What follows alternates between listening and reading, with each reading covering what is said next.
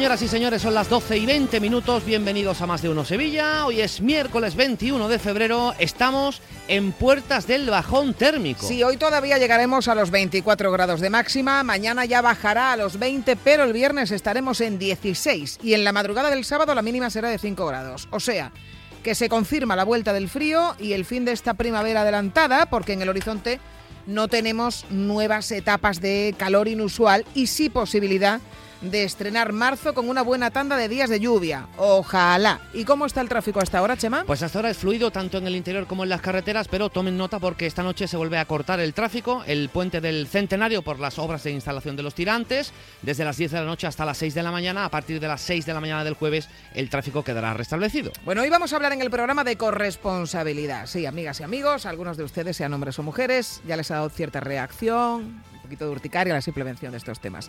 La cosa es que el Ayuntamiento de Sevilla ha recibido casi 2 millones de euros para organizar durante siete meses servicios de atención a la infancia que permitan conciliar a familias de barrios vulnerables. Y también habrá dinero para que los hombres se conciencien de que conciliar es cosa de dos. Aprender que en casa hay que repartirse equitativamente las tareas, que sepan que la lavadora, por ejemplo, no funciona sola, que la plancha no tiene por qué ser una desconocida, que para fregar un váter hay que pringarse, en fin.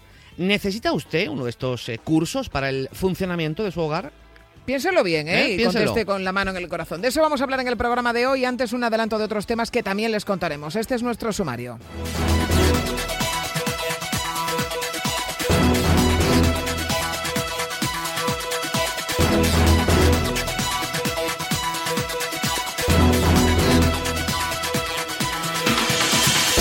Emasesa rebaja el nivel de preocupación ante la mejora de los pantanos. Las últimas lluvias han sacado a Sevilla de una situación de emergencia a un estado de alerta. Los pantanos que abastecen a Emasesa han pasado del 32% al 45. Hoy el Comité de Sequía de Masesa ha aprobado una nueva declaración del estado de las reservas y un nuevo bando que aconseja hacer un uso racional del agua para ahorrar un 5% en el consumo y no un 10% como hasta ahora. La policía da cuenta a esta hora de una importante operación contra la explotación laboral en Sevilla. Informan los mandos policiales de la detención de 15 personas y la liberación de 21 víctimas a las que no permitían beber ni comer durante la jornada laboral en zonas agrícolas pese a las altas temperaturas y al trabajo físico que debían realizar, llegando una de las víctimas que estaba embarazada, menor de edad, a sufrir un aborto debido a su situación. Y en deportes, el Betis vuela a esta hora rumbo a Zagreb.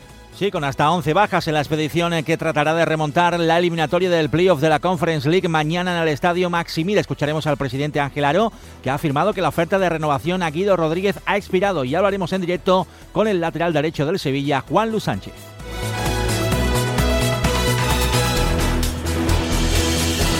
Nos hacemos eco también hoy de la pesadilla que está sufriendo un joven profesor sevillano en Indonesia. Se encuentra ingresado con graves heridas en la cara tras sufrir un accidente de moto y no le dejan salir si no paga las facturas de las cuatro operaciones a las que ha sido sometido en el hospital.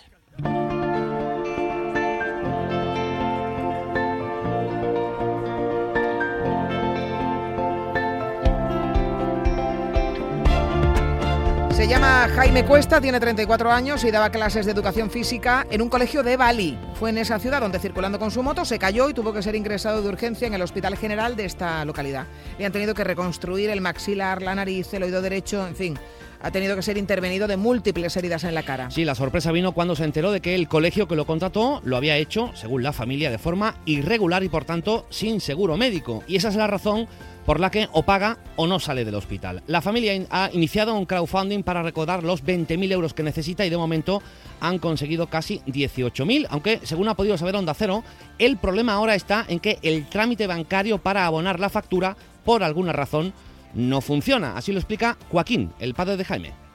No sé qué parón hay porque mi hijo está allí para pagarles con la aplicación del banco del móvil eh, y según dicen, pues no funciona el TPV.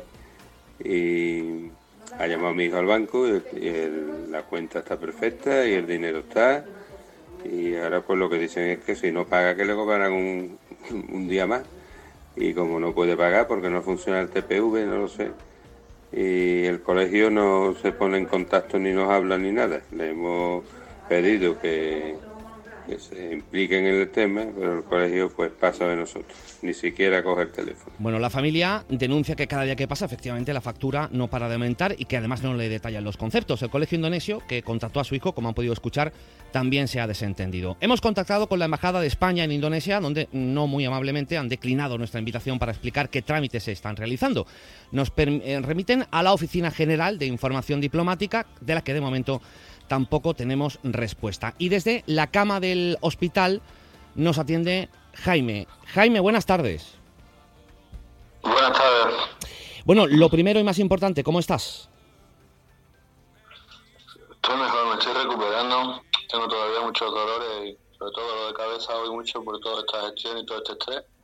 Pero a nivel de heridas, pues se nota que ya han pasado 10 días y me estoy recuperando. Necesitaré todavía más, claro, el oído, el maxilar, no. Pero bueno, eh, vamos.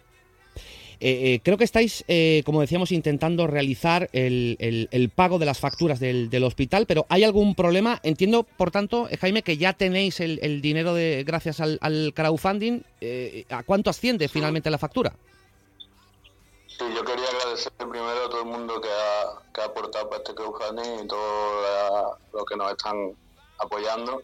La factura, eh, eso lo lleva mi hermana, eh, yo estoy tratando de pagar ahora, ya pagamos varios miles de euros, hoy me están pidiendo alrededor de otros 10.000. Eh, ya te digo, es una locura porque cada vez que vienen, vienen con una factura diferente, con todo escrito en indonesio, en Bahasa, perdón, que se llama, y no te dan muchas explicaciones. se hizo una transferencia que no que los datos por lo visto no eran correctos. Ahora el TPV no acepta mi, mi tarjeta, aunque yo ya he llamado a mi entidad bancaria hoy varias veces, no hay ningún problema con mi tarjeta. Y claro, pues no te dejan salir de aquí hasta que no abones. Igual que no me operaron hasta que no abones, igual que no me dieron ni siquiera agua y leche un día. Y, y bueno, pues aquí estoy esperando que venga alguien de la embajada a sacarme de aquí o que se pueda hacer el pago de alguna manera. Tengo el dinero, lo que no puedo es, no se puede hacer el trámite y me mantienen aquí y cada día que pasa pues aumentan la factura, además sin sentido ninguno, no sube de forma equitativa un día para otro. No, eh, ¿qué, eh, qué, ayuda, eh, ahora que lo nombras, os está prestando la, la, Embajada Española allí en, en, Indonesia? ¿Estáis en contacto con ellos? ¿Qué os dicen? ¿Qué información os facilitan? ¿Y qué trámites están realizando también desde el Gobierno de España? Yo estoy en contacto con ellos desde el principio. La verdad que aquí no ha venido nadie. Ellos me dicen que se ponen en contacto con el hospital, pero luego yo no tengo respuesta. y pues hasta ahí te puedo decir. Eh, una vez que salgas, eh, Jaime, ¿cómo vas a volver? No sé si tienes una estimación de, fecha, si ya tienes un poco planeado también eh, cómo vas a, realizar ese, regreso, porque además, como tú decías, cuando vuelvas también vas a tener que someterte a una serie de operaciones. Claro, cuando vuelva tengo que arreglar la boca, me tienen que mirar el oído, porque el médico que me miró era un doctor que me miró, era un maxilofacial, no era de oído, según el médico, y bueno, me lo suturó y y que me lo miren en España. Y la boca, claro, pues el maxilar no me encaja, como que él curó las heridas para que no, para que sobreviva, digamos. Y, y yo pues cuando pueda, pues nada más que me dejen salir de aquí, pues me compro un vuelo y me voy para allá, claro, que puedo gracias a todas las aportaciones que hemos tenido, que, es increíble, lo vuelvo a decir. Muchísimas gracias a todo el mundo. Bueno, eh, tú has eh, asegurado que el, que el, colegio para el que trabajabas, para el, que te contrató como profesor de educación física allí en, Bali, el Colegio Internacional eh, Secolal Entera Casi, eh, tendría que haber facilitado lo que se llama una Social Worker Visa que te hubiera permitido todos esos gastos médicos que hubieran corrido por parte, evidentemente, de, tu contrato laboral, como así afirmáis que tienes en ese, en ese contrato. No sé si a la vuelta, Jaime, si eso es así, si vais a reclamar judicialmente esta situación. Claro, nosotros queremos que el colegio de la cara, porque de momento la verdad que nos han dado, simplemente han venido, vinieron una vez a, ofrecer un dinero en negro, una pequeña cantidad para que no digamos cómo está la, la situación, porque claro, yo me tenía que haber tenido con ese, con ese contrato que me hubiera permitido ni siquiera me lo hubieran sacado ellos, yo le estaba presionando para que me lo sacaran ellos, pero me hubiera permitido a mí mismo sacarme el seguro. Que claro, tienes que tener una situación estable, no puede ser turista hoy y mañana trabajador. Sí, porque recordemos que eh, al no tener esa, esa eh, visa, pues está en situación, claro. No, ahora es, no sé si eh, nos, nos, escuchas ahora, Jaime. Sí, se ha cortado un momento, pero ahora te oigo. Eh, decía que eh, efectivamente al no tener un contrato laboral en regla eh, estás como turista y por lo tanto tienes que hacer frente a esos pagos. Ese ha sido el, problema y esto es lo que cuando volváis vais a reclamar judicialmente. Claro, ellos mismos del colegio pues me impulsaban a, mira, cuando entres por la frontera tú no dirás que trabajas aquí, que te puedes meter en problemas, tú que eres turista, cuando fui a migración no vayas ahí con la ropa del colegio, o sea, ellos me querían tener en secreto digamos, y claro, yo de nuevo en el país al principio no entendía cómo iba esto y, todos los días pues ya le iba diciendo, oye, mira, me tenéis que regular la situación, esto no puede ser, yo estoy aquí solo, yo no entiendo nada y sí, sí, sí, sí. Y al final pues nos hemos encontrado con esta situación. Bueno, pues esa es la eh, situación por la que está atravesando este joven eh, sevillano, Jaime Cuesta. Eh, también su familia está realizando todas las gestiones pertinentes desde España, iniciando ese crowdfunding, también en contacto con las autoridades a ver si pronto se puede solucionar. Y toda clase de, suertes y de, ánimos, Jaime, también desde España. Un abrazo y muchas. Gracias.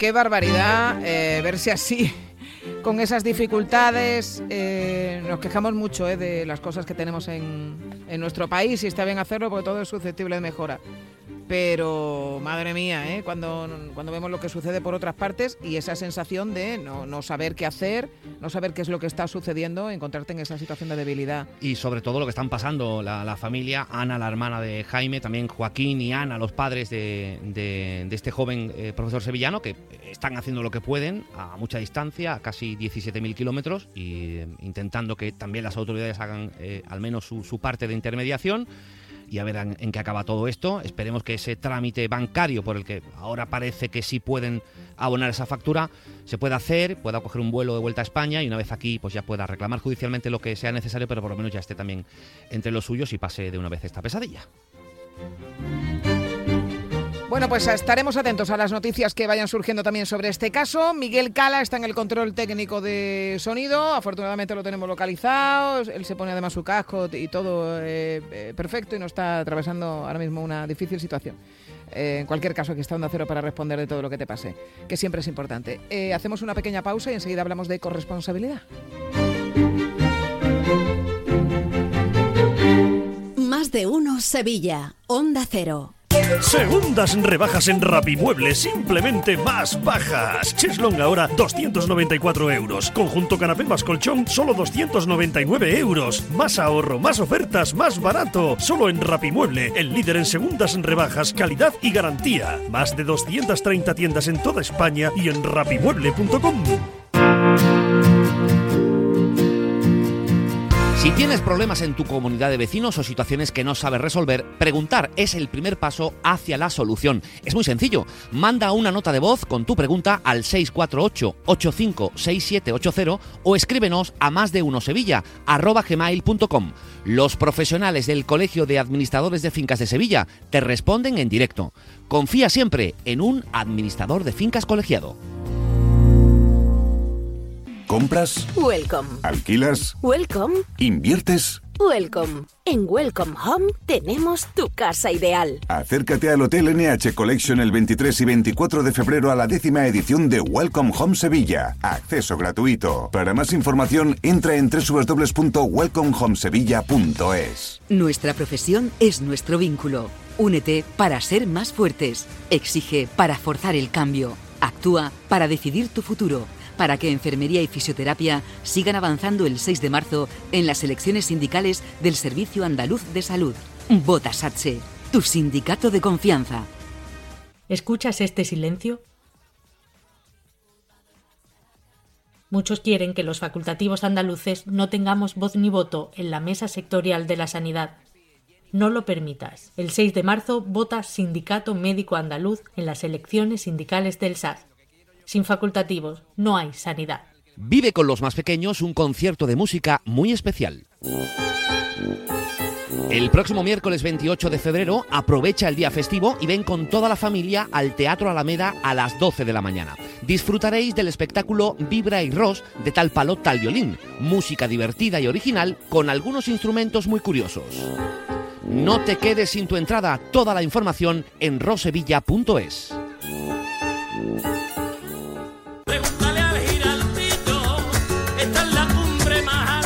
la voz de un sabio que para saber de Sevilla le preguntó al giraldillo por los lugares más bellos del barrio de Santa Cruz. Y este le respondió. Con aires de azar, maestranza y catedral, la hostería del Laurel has de visitar. Y en ella sus tapas, vinos y demás viandas probar. La Hostería del Laurel. Visítenos en Plaza de los Venerables 5 o a través de nuestra web lahosteriadellaurel.com. Porque si le preguntas al giraldillo, Hostería del Laurel, no te la dejes atrás.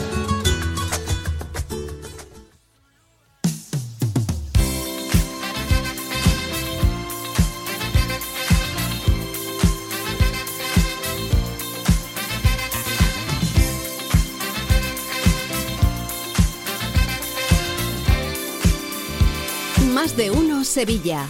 Chema García y Susana Valdés. Onda Cero.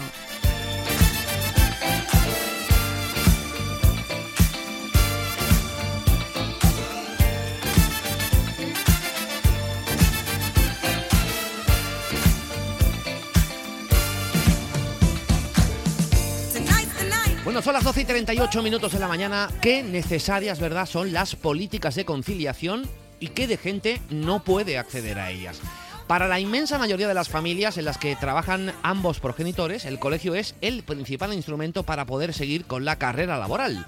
Hay niños que pasan muchas, pero que muchas horas en el colegio porque no todo el mundo puede o no todo el mundo quiere tirar de abuelos, porque pagar a una persona para que los cuide en casa cuesta mucho dinero y a veces, de hecho, uno de los sueldos de la pareja se puede ir en la infraestructura necesaria que tienen que montar y pagar para poder seguir trabajando. Y si están pensando, bueno, pues que uno deje de trabajar y se dedique al cuidado de los hijos y del hogar, que es básicamente lo que se hacía hace 30 años, pues dos cositas. No solo se trabaja para ganar dinero, o sea, hay otros beneficios, evidentemente, de desempeñar una carrera laboral.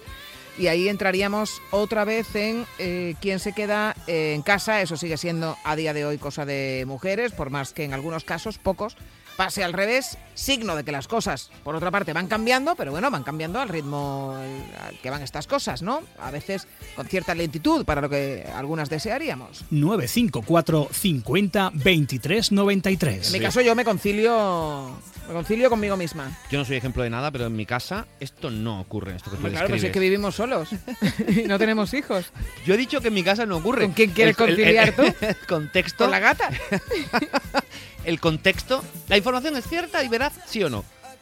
Sí, sí. Pues ya está. A partir de ahí, eh, que cada uno se aplique el contexto. Bueno, ahora ya fuera de bromas. El caso es que todo lo que se puede eh, eh, lo que se pueda hacer por fomentar eso, la conciliación y por convencer a hombres y mujeres de que todo funciona mejor cuando hay reparto igualitario de las obligaciones y tareas familiares, viene bien. Y ahí tenemos esa subvención de casi 2 millones de euros concedida por el Estado al Ayuntamiento de Sevilla, igual que se ha concedido a otros eh, consistorios también de la provincia para profundizar en el Plan Nacional corresponsables. Dos millones de euros para poner en marcha y el reloj, por cierto, ya está corriendo dos programas. El más ambicioso es el que supone crear bolsas de cuidado profesional, o sea, gente que se va a encargar de cuidar a niños y adolescentes, eh, familias que tengan hijos menores de 16 años cuidados en domicilio, también en centros cívicos. Es un programa que se tiene que poner en marcha especialmente en los barrios más desfavorecidos, o sea, aquellos que tienen una atención preferente. Déjanos una nota de voz con tu opinión en el WhatsApp de Más de Uno Sevilla, 648 85 67 80. Y luego tenemos otro programa, eh, más pequeñito, ¿eh? para formar, como decíamos, en corresponsabilidad y en cuidados igualitarios. Son cursos de hogar para hombres que no sabemos exactamente si se destinarán a explicarles a ellos a nosotros que deben hacerse cargo de cosas que tradicionalmente tradicionalmente y por la general solo hacen mujeres. O hay también clases prácticas del tipo eh, cómo poner la lavadora cómo eh, distinguir la ropa de color, eh, la ropa blanca. Mm. ¿Qué pasa si una camisa blanca tiene una línea roja en medio? ¿Eso qué? ¿Ropa de color? ¿Ropa blanca? hay que huir. Del rojo, vamos. Nociones básicas de, de cocina, eh, que también sería importante. ¿Cuánto arroz echar para no invitar a la comunidad entera? Bueno, no sé, a ver, no sabemos exactamente qué consideran los cursos, pero se llaman así, ¿no? Pues talleres de hogar para hombres. Claro. Eh, ¿A ustedes qué les parecerían? Yo, por ejemplo, mira, soy muy partidaria y esto eh, creo que ya lo he dicho en alguna ocasión, pero a mí me encantaría que hubiera un sitio donde hubiera una formación básica, pero de de todo lo que son chapucitas de hogar. O sea, tener un mínimo conocimiento para eh, aprender a usar un, un trompo, eh, un poquito de fontanería básica, Sí. electricidad, saber cambiar un enchufe, las cuatro cositas para que uno se pudiera bandear. Yo me apuntaba, pero vamos, Oye, pues me parece una idea magnífica para el taller, taller de ñapas, podemos llamarlo, ¿no? En el caso de estos eh, talleres de corresponsabilidad, a ver, si un hombre se apunta a un curso de estos, ¿cree que realmente lo necesita? O sea, si tú te apuntas a un curso de corresponsabilidad, porque ya esto tú ya lo tienes interiorizado, Bueno, ¿no? pero igual, a ver, eh, pero eh, igual eh, lo necesita porque no sabe hacer lo que decir. No sé. A ver, puesto a saber, habrá muchos casos. Habrá quien pase y habrá quien no eh, ponga la lavadora porque no sabe ponerla. O Bueno, entonces hijo, dice, ni pues que si me fuera- apunto- bueno, por poner ejemplo, igual, un máster, igual ¿eh? el de la lavadora no es el más correcto. Bueno, pues, como tú decías, manejar un trompo, igual para ellos es algo muy normal, para ellas no. Y ellos si te apuntas y te enseñan a manejarlo, pues ya lo hago yo también cuando sea necesario, no lo sé. Bueno, lo de ayudar a los... eh, necesitaría usted, por cierto, un curso de estos. eh, lo de ayudar a la conciliación a familias eh, que lo necesitan, ¿qué les parece? Bueno, claro, Bueno, y como dice Miguel, y los que vivimos solos también, porque tú, ¿cuándo fue la última vez que cogiste un trompo? No, yo no lo he cogido nunca, yo quiero aprender. Susana, por favor, te voy a pedir. Nunca he cogido un Susana, trompo y quiero, de verdad, Susana, tengo ganas de comprarme un trompito. De verdad, tu casa y- está muy bien, de verdad, no uses el trompo. El resto sí, por favor, Pues no yo a quiero los trompos. tener unas nociones básicas Dios. de, de tarea, de, de- de, en fin, de obras en el, eh, de pequeña obra en el hogar. Eh, le pregunto también qué les parecen estos programas para ayudar a conciliar a familias en barriadas desfavorecidas. A ver, habría que contratar, que esta es otra parte también positiva de estos programas, a casi 120 personas. Pero eso sí, el programa dura siete meses. O sea, yo te ayudo a conciliar durante siete meses. Hombre, claro, para aprender de todo, no solo una cosa. No, es, es lo de ayudar a conciliar, Ah, lo vale, de vale. eh, eh, poner a profesionales a cuidar a tus hijos en casa o en centros Vale, cívicos para que tú eh, puedas irte a trabajar. El plazo de ejecución de este programa ya ha empezado. ¿Cuándo se va a poner en marcha? Déjanos tu mensaje en nuestro Twitter arroba más de uno Sevilla.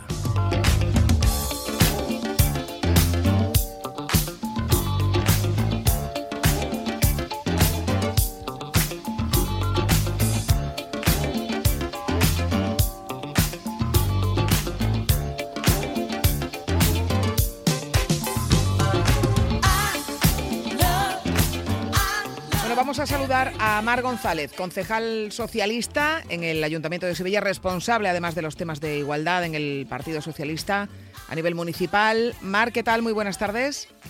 ¿Qué hay? Buenas tardes, encantada de saludaros. Igualmente, bueno, eh, sabemos precisamente por el Grupo Municipal Socialista que el Ayuntamiento ha aceptado esta subvención, estos casi dos millones de euros para iniciativas de conciliación, eh, de igualdad entre hombres y mujeres.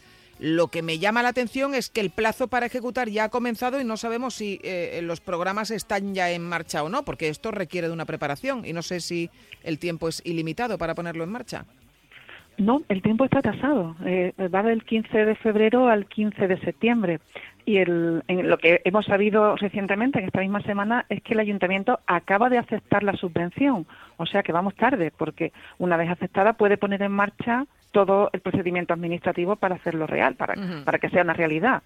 O sea, el establecimiento de los criterios para seleccionar a los profesionales, los criterios para seleccionar a las familias con las que se va a intervenir, la contratación. O sea, que muchos nos tememos que, que puede quedar en, en bien poco siendo un programa tan interesante, tan, tan útil para la ciudadanía de Sevilla en materia de cuidados. El, de hecho, bueno, la parte mollar de, de esta subvención, la parte principal, se destina a ese plan de apoyo para la conciliación, eh, generando una bolsa de eh, trabajadores que se dediquen a los cuidados profesionales para determinadas familias que evidentemente hay que seleccionar, pero eh, eh, se mm, dirige esta iniciativa a zonas de atención preferente, eh, barriadas que son más vulnerables, o se puede extender a toda la ciudad. No, en principio está previsto esa esa, esa parte, digamos, la parte, el proyecto más, más grueso está previsto para desarrollar efectivamente en zonas de atención preferente en Sevilla, Mm. porque en ellas también hay necesidades de conciliación y no, no siempre estas familias tienen los recursos suficientes para poderse ocupar del cuidado infantil, que es a quien me ha dirigido, infantil y adolescente hasta los 16 años, en los horarios que mm, no están en las escuelas y sus padres o sus madres están trabajando, desarrollando actividades laborales. Eh, sin desmerecer la ayuda, pero esto es para eh, en el caso de que se llevara a cabo ya eh, y en función del tiempo tasado sería para siete meses, ¿no? Para poder disponer de esta de esta atención. Sí, serían siete meses en los que podrían tener ayuda bien de cuidado domiciliario en los casos que sea necesario, por las edades de los niños, en fin, por distintas razones, o en los centros cívicos. Está previsto que haya dispositivos de cuidado para estas familias. Y la verdad es que es un dispositivo fundamental para la conciliación que evita riesgos a niños y niñas, que facilita que las madres o los padres puedan conciliar vida familiar y vida laboral y que permite acompañar el- el- la educación y el, el cuidado, digamos, Mm. de, de estos chicos y chicas, ¿no? Bueno, tan fundamental como que eh, no sería deseable eh, poder eh, extenderlo en el tiempo, porque al final eh, esas familias que están además en una situación de vulnerabilidad dispondrían de esto pues unos meses y, la vida sigue, la vida es más amplia. Claro, nosotros solicitaremos como Grupo Socialista al Ayuntamiento que este programa se prorrogue después con fondos propios, se busque financiación de nuevo para ellos, porque esto es abrir un camino. Si en general lo- los recursos que llegan de modo excepcional lo que hacen es crear una nueva realidad de recursos que la ciudadanía después reclame que se ve su utilidad, que se evalúan y efectivamente se comprueban si son o no útiles.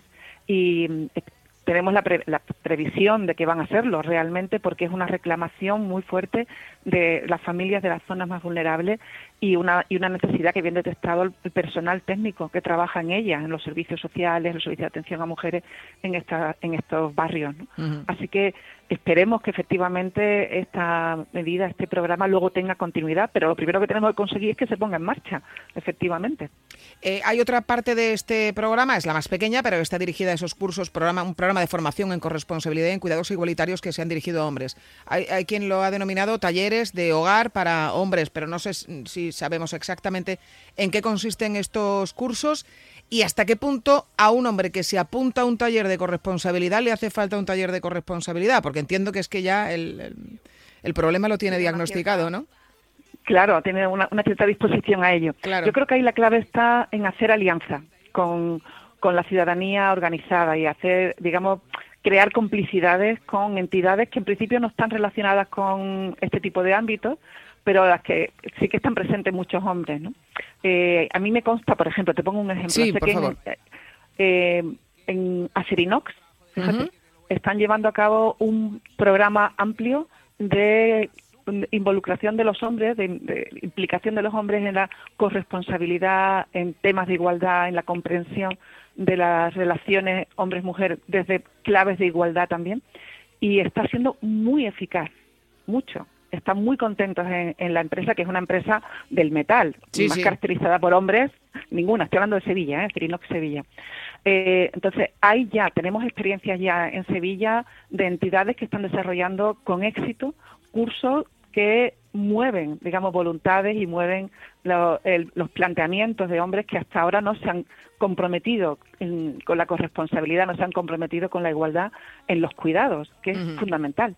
Es que las tareas domésticas y de cuidado sostienen la vida y no pueden seguir sobre los hombros de las mujeres. Entonces, yo creo que habrá que, que la- profesionales a los que se contrate deberán hacer alianza con empresas, con entidades vecinales, con entidades sociales de distinta índole y trabajar desde dentro con los hombres que, que están, que conforman Claro. estas estructuras, ¿no? O sea, no se trata tanto de que eh, yo hago un curso y se apuntan hombres, sino llevo esta formación a sitios eh, o sectores muy masculinizados donde eh, a lo mejor no, hay tanta concienciación, ¿no? Esto es, donde ya están los hombres y a lo mejor no hay tanta concienciación. Pero la mayor parte de, de los hombres son sensibles en este momento en nuestra sociedad a una intervención bien hecha que les ponga ante la realidad de lo que supone no compartir las tareas, lo que supone dejar sistemáticamente estas tareas sobre los hombros de las mujeres. Yo soy optimista, creo que puede ser un programa que, que funcione y habiendo visto el efecto, por ejemplo, en Acerinox, me creo que puede funcionar en muchos otros contextos. hay que saber buscarlos, eso sí. Eh, entiendo que es un plano teórico o, también eh, va a haber eh, cuestiones prácticas, no sé. Te, enseñamos a poner una lavadora o algo así.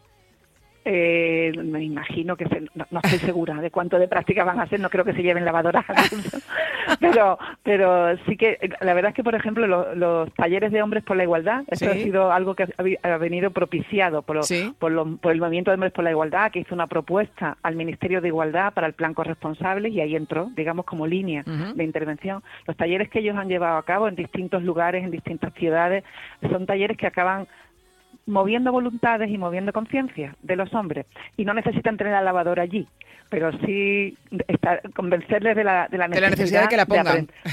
De, aprender, de aprender el mágico camino desde el suelo del cuarto de baño ¿verdad? Hasta, la percha que está en el armario, ¿verdad? Y que implica efectivamente unos cuantos pasos. Este, unos cuantos pasos que hay que, desarrollar también, ¿no? Eh, y quien dice eso dice el cuidado de la infancia o el mm. cuidado de las personas mayores. Es que la corresponsabilidad abarca muchas muchas materias que son fundamentales e imprescindibles para sostener la vida y las mujeres no podemos seguir llevándolas a cabo en solitario. Bueno, pues vamos a estar eh, muy atentos efectivamente a la puesta en marcha de este programa. Va un poquito apurado en los tiempos, pero es, prometedor también por, la, por lo que supone también de contratación de personas, eh, en torno a 120 personas para estas tareas ¿no? que se van a desarrollar. 120 profesionales que se van a, contratar efectivamente. Mar González, concejal socialista, responsable de temas de igualdad en el PSOE municipal. Muchísimas gracias por habernos atendido y muy buenas tardes. Gracias a vosotras por, vuestra, por vuestro interés. Buenas tardes. Adiós.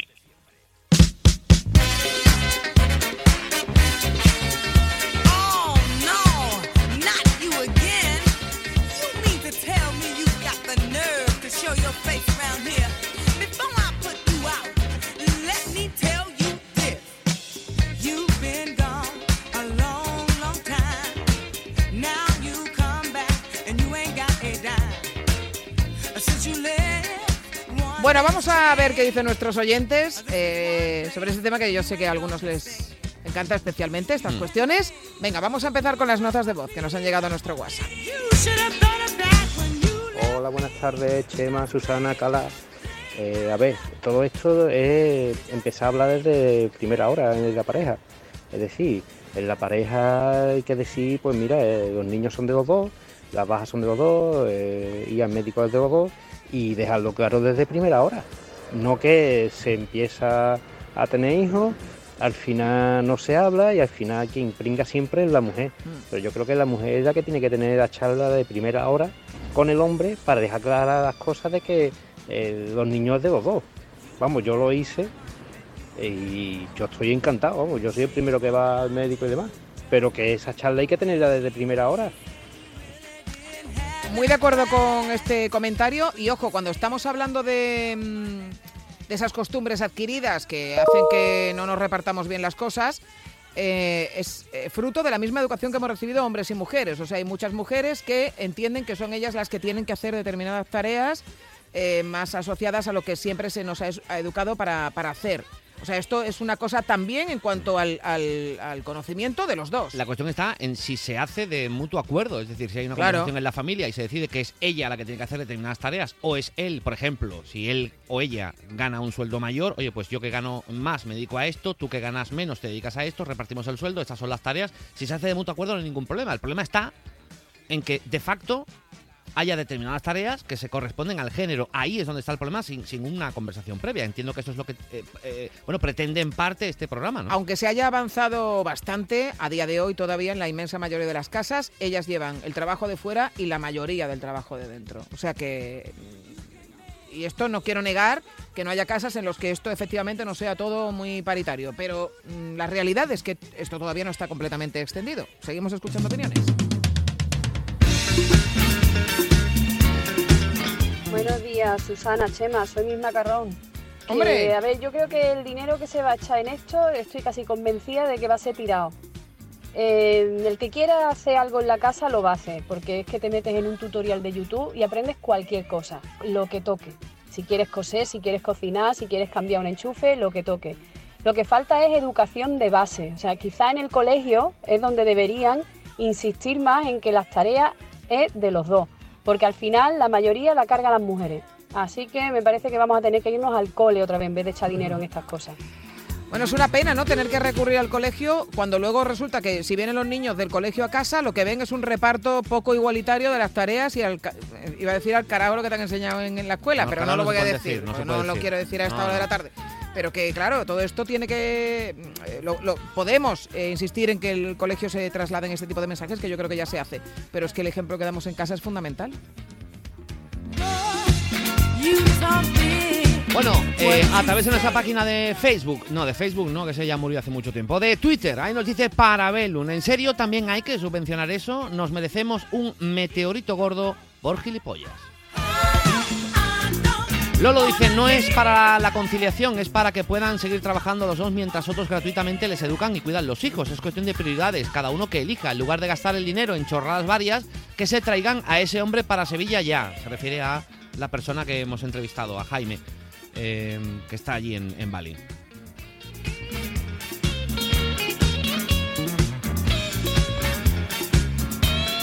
¿Puedo seguir leyendo mensajes, eh, Susana?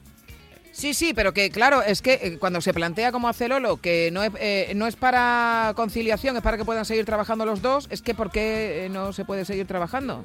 O sea, si a estas alturas nos planteamos, bueno, que si alguien quiere dejar de trabajar para criar los hijos, pues está en su derecho y nadie desde luego le va a obligar ni le va a poner una, pistola, pero el que quiere es que todo no es tener hijos, es que también está una carrera laboral, están las relaciones que se hace, está el tener compañeros, está el, salir de casa, es que eso es también vital para una persona. Nos dice Richard, en mi casa los hombres siempre han echado una mano, mi padre con 80 años aún fregaba los platos.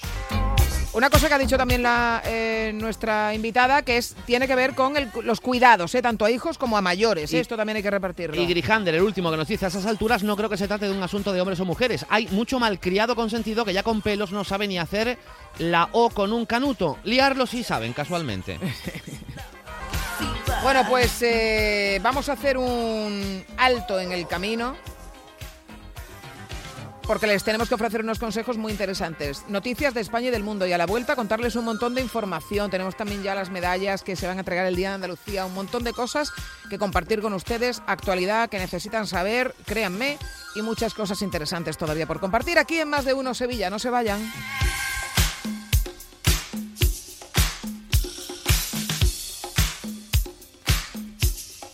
Más de Uno Sevilla Chema García y Susana Valdés, Onda Cero. Vuelve a tomar ese España debate, con los más interesantes análisis de la actualidad el jueves 22 de febrero, Miguel Ángel Revilla examinará la actualidad española y te invita a conocer nuestro país a través de sus protagonistas. España Debate, a las 20 horas en el Auditorio Rafael de León. Entrada libre hasta completar aforo. Síguenos también por streaming. Ayuntamiento de Tomares. Tomares, como a ti te gusta. ¿Has oído que existen unas ayudas para rehabilitar tu vivienda, pero nunca te queda claro si puedes optar a ellas? ¿Sabes que el Colegio de Arquitectos de Sevilla tiene una oficina de rehabilitación para ayudarte en todo ese proceso?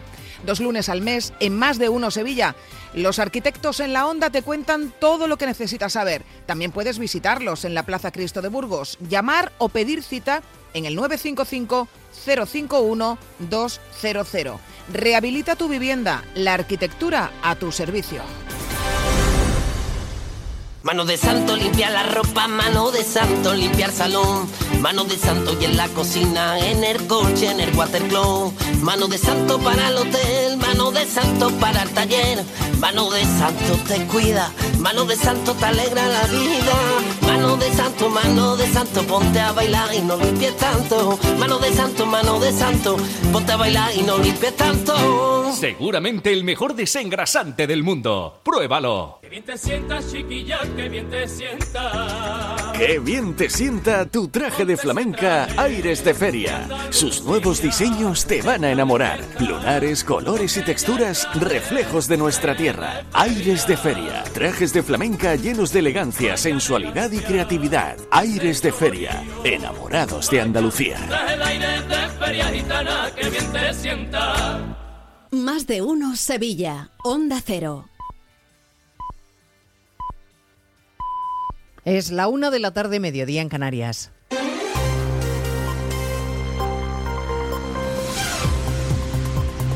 Noticias en Onda Cero. Buenas tardes, avanzamos a esta hora algunos de los asuntos de los que hablaremos con detalle a partir de las 12 en Noticias Mediodía, empezando por la imagen en el centro de Madrid, los tractores avanzando hacia la puerta de Alcalá, dispuestos a dejarse oír frente a las puertas del Ministerio de Luis Planas. Unidad móvil de Onda Cero con José Luis Pérez Vicente y Laura Lorenzo. Empieza a andar esta manifestación porque ya han llegado los primeros tractores a la puerta de Alcalá, son un centenar que vienen de Arganda del Rey. El coordinador nacional de Unión de Uniones, Luis Cortés, convocante de esta protesta, se quejaba de los problemas que han tenido para llegar a Madrid lo que pueda pasar hoy aquí de tensión en el ambiente, porque claro, la gente está muy cabreada porque tenemos 400 tractores parados en un solo punto. Tenemos otros 200 que vienen del norte también parados. O sea, tenemos ahora mismo del orden de 800, 900 tractores parados que nos permiten llegar a Madrid. Mientras no lleguen todos los tractores que están en la carretera de Madrid, la manifestación de aquí no se mueve. Encarrilan ya la calle Alfonso XII para llegar hasta el Ministerio de Agricultura. La patronal del sector pesquero en Galicia avisa de que el lunes se sumará a las protestas del campo y de que también quieren reunión con el ministro, al que por cierto le ha dado un vaído, un vértigo cuando le preguntaban en el Congreso por las tractoradas. Un contratiempo sin consecuencias durante la sesión de control en la que Sánchez y Feijóo se han vuelto a enfrentar. Usted empezó mintiendo sobre lo que hago sigue mintiendo sobre lo que digo y ahora miente sobre lo que pienso. Por mentiras me gana usted por goleada. ¿Con qué, señor Feijó, nos quedamos? Señoría, ¿nos quedamos con aquel que negocia la amnistía y los indultos con los independentistas por la mañana o con aquel que les llama terroristas por las tardes en las manifestaciones que ustedes convocan? Bueno, tras su intervención en el hemiciclo, Sánchez ha viajado a Rabat, ha llegado ya a Marruecos, donde le va a recibir el rey Mohamed VI, esta vez sí. Moncloa presume de buena relación con el vecino del sur y admite abiertamente de que este buen clima responde al cambio histórico de criterios sobre el Sáhara. Siguiendo la visita oficial de Sánchez está Juan de Dios Colmenero. Aquí en Rabat será recibido Pedro Sánchez por el rey Mohamed VI en audiencia después de un almuerzo con el jefe de gobierno. Indican fuentes diplomáticas que es un detalle a tener en cuenta que Sánchez se ha recibido en el Palacio de Invitados del Rey, una deferencia para nuestro país. No en vano, añaden las mismas fuentes oficiales, las relaciones con Marruecos nunca antes habían sido tan positivas como ahora. Ante la pregunta de cuál es la razón de que esas relaciones sean las mejores, la respuesta ha sido la hoja de ruta y la postura de España con el Sáhara. Recordamos el cambio histórico de criterio de Pedro Sánchez en reconociendo al Sáhara como una autonomía de Marruecos. Hablaremos además de Grande Marlasca, el ministro protagonista hoy en el Senado y en el Congreso, muy a su pesar. En la Cámara Alta se va a votar su reprobación y en la Cámara Baja ha tenido que responder hasta a una interpelación y a cuatro preguntas de la oposición por su gestión de la lucha contra el narcotráfico. La diputada del PP, Ana Vázquez, le ha llamado mentiroso.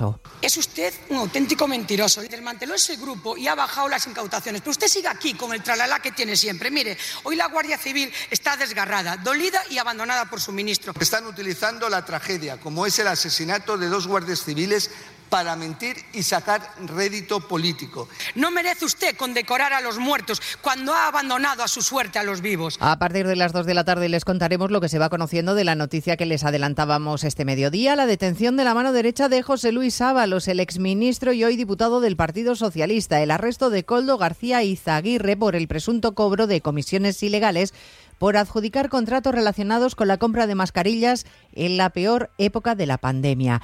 Y recordaremos el enésimo tirón de orejas a los políticos que hoy ha vuelto a pronunciar el presidente interino del Poder Judicial, Vicente Guilarte, en presencia del secretario de Estado de Justicia y del negociador del Partido Popular, González Pons, exige que no se intercambien cromos en la negociación para renovar el órgano de gobierno de los jueces. Sería peligroso en un momento de bipolarización política como el que estamos, el que de estas negociaciones surgieran diez militantes y otros diez militantes eh, y que empezaran a intercambiar, intercambiarse lo que se dice el intercambio de cromos. En Madalona se acaba de desalojar un edificio de viviendas, un inmueble construido en la misma promoción que el que se derrumbó a primeros de mes provocando tres muertos, Barcelona, Monsevals. Justo cuando empezaban las inspecciones de los bloques adyacentes al que se hundió, la aparición de grietas ha hecho desalojar otro bloque de pisos, el cuarto ya, de la calle Canigó de Badalona. Hasta el momento solo había sido necesario desalojar los bloques adyacentes al número 9, que es el que cayó. La semana pasada marcharon los vecinos del número 7 y ayer ayer los del 11. Hoy han tenido que hacer las maletas los vecinos del 5. Durante estos días se examinarán bien las más de 400 viviendas de La Manzana, donde viven cerca de 1.200 personas, y es que todos los bloques fueron edificados por la misma constructora. Pues hablaremos de todo ello en 55 minutos, cuando contemos la actualidad de esta mañana de miércoles 21 de febrero. Elena Gijón, a las 2, Noticias Mediodía. De nuevo, buenos días España. Protagonista, Luis del Olmo. Luis del Olmo era un enamorado de su trabajo. Protagonistas nosotros en acción. Abrió un camino que todos demás seguimos. Le he respetado y le respetaré siempre. Información, opinión, entretenimiento. Para la radio cambiar es más que vivir. Sus principales virtudes yo creo que es sin duda la innovación, la independencia. Una parte de lo que entendemos por radio se la inventó Luis del Olmo. Te agradezco que recuerdes la historia de protagonistas. Una serie documental escrita y dirigida por Diego Forte. El mérito es de ustedes, amigos oyentes. Cada lunes, un nuevo capítulo de este podcast en la web y en la app de Onda Cero.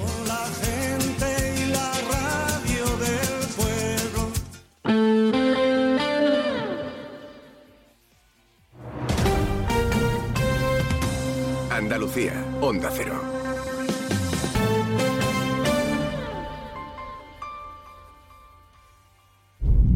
Esto no es un anuncio. Es una advertencia. Sé de un lugar que te romperá en mil pedazos, que entrará por esas grietas y se quedará a vivir en ti. Aléjate de ellos. Aléjate de Lorca, Paco y Picasso. No preguntes por Lola. Pero si a pesar de todo se te ocurre visitar Andalucía, no digas que no te lo advertí. Cuidado con el Andalusian Crash. Fondos Europeos, Ministerio de Hacienda, Junta de Andalucía. La Federación de Autónomos del Comercio de Andalucía, FACOAN, impulsa Sin ir más lejos, un proyecto para incentivar el consumo en comercios de cercanía andaluces. Sin ir más lejos, tiene el objetivo de animar y concienciar a la población sobre la importancia de la compra local en pequeños comercios. Comprar en comercios de tu barrio y tu pueblo genera y mantiene el empleo y la riqueza entre nuestro vecindario y fija la población al territorio. Sin ir más lejos, compra en tu pueblo. Más información en www.facoan.es. Proyecto financiado por la Dirección General de Comercio de la Consejería de Empleo, Empresa y Trabajo Autónomo, Junta de Andalucía. Sobre todo, Onda Cero Andalucía. En Onda Cero, Noticias de Andalucía. Jaime Castilla. Buenas tardes desde el Palacio de Congresos y Exposiciones de Córdoba, donde comienza el Congreso Sembramos Futuro. A esta hora hacemos un breve repaso de la actualidad de Andalucía de este miércoles 21 de febrero, día en el que hemos conocido los premios y distinciones con motivo del próximo Día de Andalucía, el 28 de febrero. Los títulos de hijos predilectos han sido otorgados al cantador flamenco jerezano José Mercé y al director de la Real Academia Española, el cordobés Santiago Muñoz Machado. Las diferentes medallas han recaído sobre el Ateneo de Sevilla, la revista Anforanova, el grupo Danza Invisible, los Romeros de la Puebla, la surfista Sara Almagro, el comunicador Juan y Medio, la Confederación Andaluza del Alzheimer, la Policía Nacional, la Cruz Roja Andalucía o el grupo Harcha, que recibe la medalla Manuel Clavero Arevalo. Pero hay más actualidad. Los agricultores y ganaderos andaluces han llevado hoy sus protestas hasta el centro de Málaga, donde han denunciado la crítica situación del sector. Onda Cero Málaga, Blanca Lara. Una concentración, Jaime, que está teniendo lugar en el paseo del parque, donde se han desplazado más de 200 tractores acompañados de muchos chalecos amarillos para reivindicar en la jornada de hoy la importancia del sector primario para España. Quieren menos burocracia, medidas contra la sequía y las mismas condiciones que terceros países a la hora de producir las frutas y las verduras. Estarán aquí hasta las 3 de la tarde cuando inicien la vuelta hacia sus respectivos municipios. En Chiclana, la Guardia Civil ha interceptado una furgoneta con cerca de 2.000 litros de combustible destinados a abastecer a narcolanchas. Onda Cero Cádiz, Jaime Álvarez. Sí, con más de 1.725 litros de combustible en este vehículo almacenados. Hay un detenido de 20 años de edad y la Guardia Civil busca a otras dos personas. Esta furgoneta se localizó circulando a gran velocidad en la tarde de este lunes en la carretera del Molino, en Chiclana. En sucesos, una niña de 10 años permanece ingresada en estado crítico en el hospital de Jaén tras resultar herida en el incendio de su casa de Linares esta pasada madrugada. Onda Cero Jaén, Pepe Cortés. La menor de 10 años se encuentra ingresada en la unidad de cuidados intensivos del Hospital Materno Infantil de la capital, a donde fue trasladada la pasada madrugada. Otras 14 personas han precisado asistencia sanitaria por inhalación de humo. Entre tanto, la Policía Nacional investiga las causas de este siniestro. Seguimos ahora con el repaso de la actualidad del resto de provincias y lo hacemos por Almería. En Almería, empresarios piden a la Junta de Andalucía que impulse y agilice los trámites para desarrollar el puerto seco de Níjar. Esperan que esta iniciativa pueda desarrollarse de forma simultánea a la ejecución de las obras del AVE entre Almería y Murcia, que está previsto que esté operativo para 2026. En Ceuta, nuevo apedreamiento a uno de los autobuses de la línea del servicio urbano de la ciudad, esta vez en la zona de Loma Colmenar, próximo al hospital universitario. Varios individuos han causado daños al vehículo al golpear y romper el cristal trasero. Se trata del segundo acto vandálico en menos de una semana. En Córdoba han quedado en libertad con cargos los tres detenidos en los altercados que se produjeron entre agricultores, ganaderos y la policía al impedir los agentes el acceso a pie al centro de la ciudad. Se les acusa de delitos de atentado contra la autoridad. En los disturbios resultaron heridos cuatro policías. En Granada, la Consejería de Salud y Consumo, a través de su Dirección General de Salud Pública y Ordenación Farmacéutica y en coordinación con la Escuela Andaluza de Salud Pública, ha iniciado esta semana las sesiones de trabajo de los cuatro grupos designados para elaborar el documento de la candidatura de la ciudad para albergar la sede de la futura Agencia Estatal de Salud Pública. En Huelva, el Ayuntamiento de la capital prevé aprobar el próximo lunes en pleno un proyecto urbanístico que podría ampliar el mapa de la ciudad son 3.700 viviendas nuevas en una parcela de 280 hectáreas, un proyecto denominado San Antonio Montija que iría ubicado entre la autovía A49 y la carretera de San Juan del Puerto. Y en Sevilla la Policía Nacional ha desarticulado una organización criminal dedicada al tráfico y explotación de personas que deja 15 detenidas, todos ellos hombres de nacionalidad rumana y 21 víctimas liberadas, entre ellas una mujer embarazada y originarias de Rumanía y de Moldavia. Eran sometidas a trabajos extenuantes en fincas de Castellana y Cantillana y Brenes con jornadas inhumanas sin posibilidad de beber, comer o hacer sus necesidades. Más noticias de Andalucía a las 2 menos 10 aquí en Onda Cero. Onda Cero. Noticias de Andalucía. Los andaluces somos líderes en poner el alma en todo. En sacar una sonrisa. En dar siempre la bienvenida. Somos líderes en el arte de sentir. En echarle coraje al día a día. En exigirnos cada vez más. Somos líderes en entendernos. En amarnos. En escuchar a los demás. Tenemos mucho que celebrar 28 de febrero, Día de Andalucía, Junta de Andalucía. Onda Cero Andalucía se desplaza al Palacio de Congresos de Córdoba con un amplio despliegue informativo y un programa especial Andalucía Capital. El miércoles 21, desde Córdoba, le contamos todo lo que acontecerá en el Congreso Sembramos Futuro, digitalización, formación y empleo agrario. Sembramos Futuro forma parte de la iniciativa Universidad PYME organizada por Fundae en colaboración con SEPE y la Junta de Andalucía y financiada por los fondos Next Generation.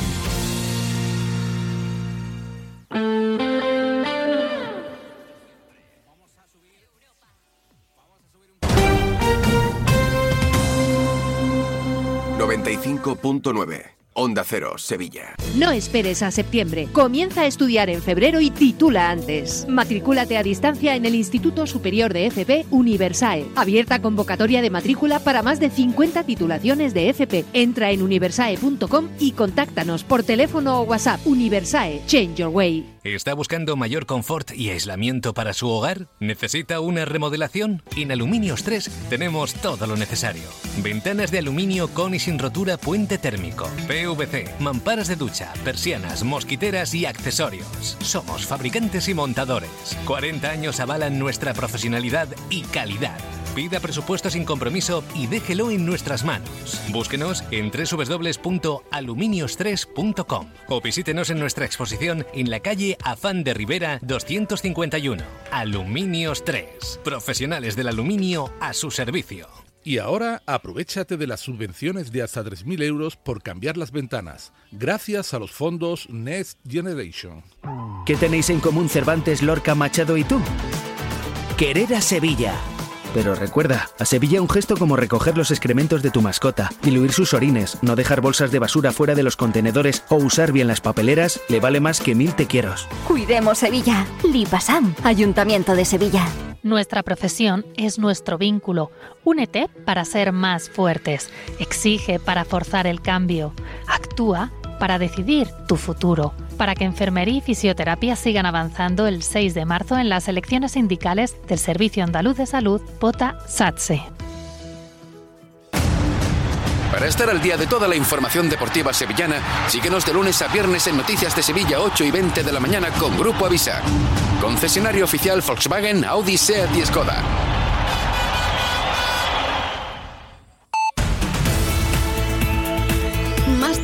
Sevilla. Chema García y Susana Valdés. Onda Cero. Una y cuarto de la tarde, seguimos en directo aquí en Más de Uno Sevilla. Vamos a contarles ya eh, qué noticias forman parte de esta actualidad de la jornada, qué deben saber para estar bien informados.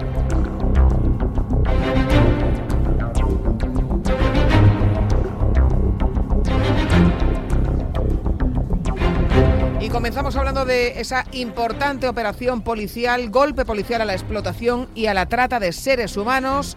La Policía Nacional ha liberado a 21 víctimas, ha detenido a los 15 responsables de una organización criminal, todos, eran hombres de nacionalidad rumana, seis de ellos ingresaron en prisión, pero solo tres permanecen en ella. Esta organización explotaba a sus víctimas en fincas agrícolas de Cantillana y Brenes. Marcha con buenas tardes. ¿Qué tal, Susana? Buenas tardes. Si los detenidos eh, captaban a sus víctimas mediante redes sociales en países como Moldavia o Rumanía, tenían edades comprendidas entre los 17 y los 45 años. Las engañaban con un falso contrato de trabajo, pero cuando llegaban aquí a Sevilla los metían en una casa ocupada, dormían en el suelo y no les pagaban los salarios prometidos. Tenían incluso que rebuscar comida en los contenedores. Su día a día era lamentable. Así lo narra Fernando González, que es el jefe de, de grupo de la Brigada Central de Trata de Seres Humanos de la Policía Nacional.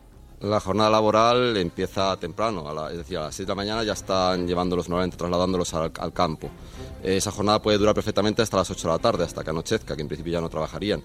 Y agua y comida normalmente nada. No tienen tiempo para descansar, ni, ni para beber, ni para, incluso para orinar, ni nada. De hecho, eh, durante la investigación nos dimos cuenta de que a las víctimas eh, las amenazaban, incluso las agredían para que trabajasen más rápido, las insultaban, es decir, no las dejaban descansar en ningún momento. Bueno, pues una jornada laboral lamentable que desarrollaban pese a las altas temperaturas eh, que se sufría en el campo y al trabajo físico que debían realizar. Incluso una de las víctimas, menor, una chica menor de edad, estaba embarazada, sufrió un aborto debido a su explotación. Y otra de las víctimas eh, llegó a tirar por una ventana porque necesitaba mandar dinero a su país. Estas personas, estos explotadores, pues no le pagaban. A la policía les ha llamado la atención la profesionalización de la banda que tenía de empresa legal. De hecho, tenían creado un entramado de empresas pantalla para contratar a estos trabajadores, empresas que también han sido imputadas. En el registro se encontraron armas de fuego, machetes y dinero en efectivo. No se descartan de momento nuevas detenciones por esta operación policial que siempre que veo estas cosas, lamentablemente no es la, primera vez y enhorabuena eh, a los agentes por la intervención, eh, pero eh, me, me, pregunto si el, ¿Los moldavos y rumanos son los dueños de la finca o cómo va esto? No, no, no. Le hemos preguntado porque son los dueños de la finca, pues, eh, pues son eh, propietarios de Brenes o de Cantillana, son señores de aquí contratan de a esta gente para que le contrate al personal. A esta sociedad, efectivamente, es una subcontrata, entonces esta subcontrata le lleva. Le hemos preguntado por activa y por pasiva si el jefe, el dueño de la explotación, tiene algún tipo de responsabilidad. Nos han dicho que no, que ellos subcontratan a una empresa, una empresa que, en teoría es legal, una empresa para que les gestionen y les hagan el trabajo. Entonces que no entraban. Pero bueno, aún así lo hemos puesto en duda a todos los periodistas que allí estábamos diciendo, hombre, que son muchas horas viendo entrar y salir a muchos trabajadores en condiciones insalubres, eh, chicas jóvenes, menores de edad, como en el caso de esta chica que estaba embarazada y que no, no hacía nada. Pero mm. bueno, el caso es que no tienen ningún tipo de responsabilidad penal los empresarios agrícolas. Bueno, y sepan también en el campo de sucesos que ha habido también una intervención eh, policial para hackear al, eh, al grupo este de delincuentes, de ciberdelincuentes que atacó el Ayuntamiento de Sevilla. Han sido hackeados ellos y les, eh, en fin, les están haciendo también su, su buen estropicio después de todo lo que han hecho en el Ayuntamiento de Sevilla y en otra serie de instituciones a los que se dedican a hacer la puñeta para, para conseguir dinero.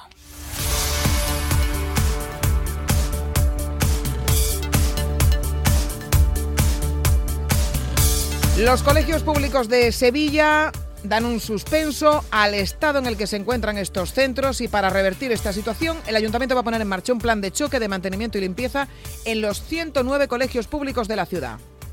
Juancho Fontán, buenas tardes. ¿Qué tal, Susana? Buenas tardes. Los resultados de una consulta hecha a estos colegios suspenden con una nota de un 4,5 la limpieza y con un 3,7 el mantenimiento. Según un estudio realizado por el ayuntamiento, hace 12 años que no se pinta el interior de un colegio y 15 que no se le da una manita de pintura al exterior. Además, la mayoría de estos centros presentan riesgos en las infraestructuras, falta de higiene, pavimentos en mal estado o puertas y ventanas que no cierran bien. Por todos estos y otros motivos se ponen en marcha tres medidas para mejorar el estado de los colegios que pasan por la reorganización de áreas y edificios municipales, por un plan de choque de mantenimiento y limpieza con la contratación de 36 operarios y una campaña de pintura en el mes de verano y por una inversión de 10 millones de euros a través de la Agencia de Urbanismo para actuaciones de mejora, como ha destacado el alcalde José Luisa.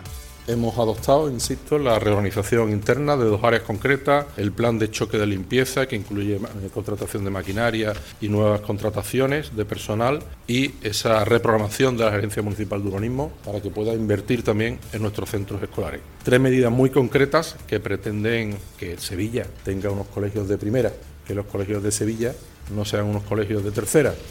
Este plan de choque se va a presentar en una reunión con las AMPAs de los 109 colegios públicos de Sevilla.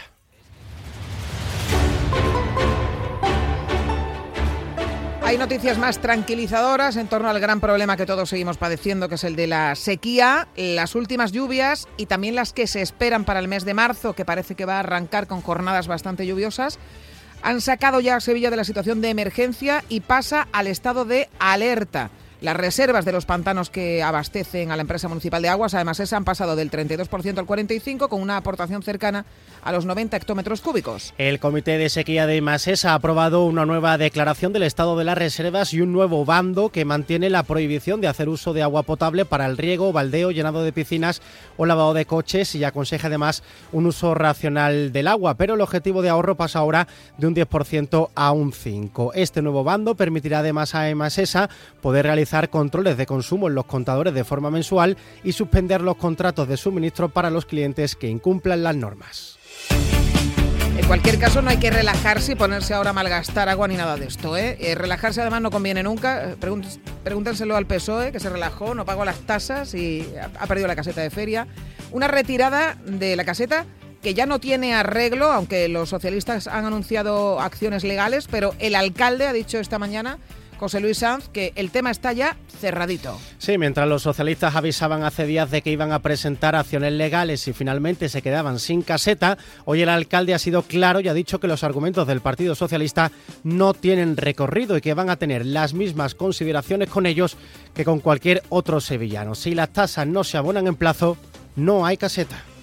Los mismos derechos que tiene el Partido Socialista son los que tiene cualquier otro sevillano. Este tema no tiene arreglo.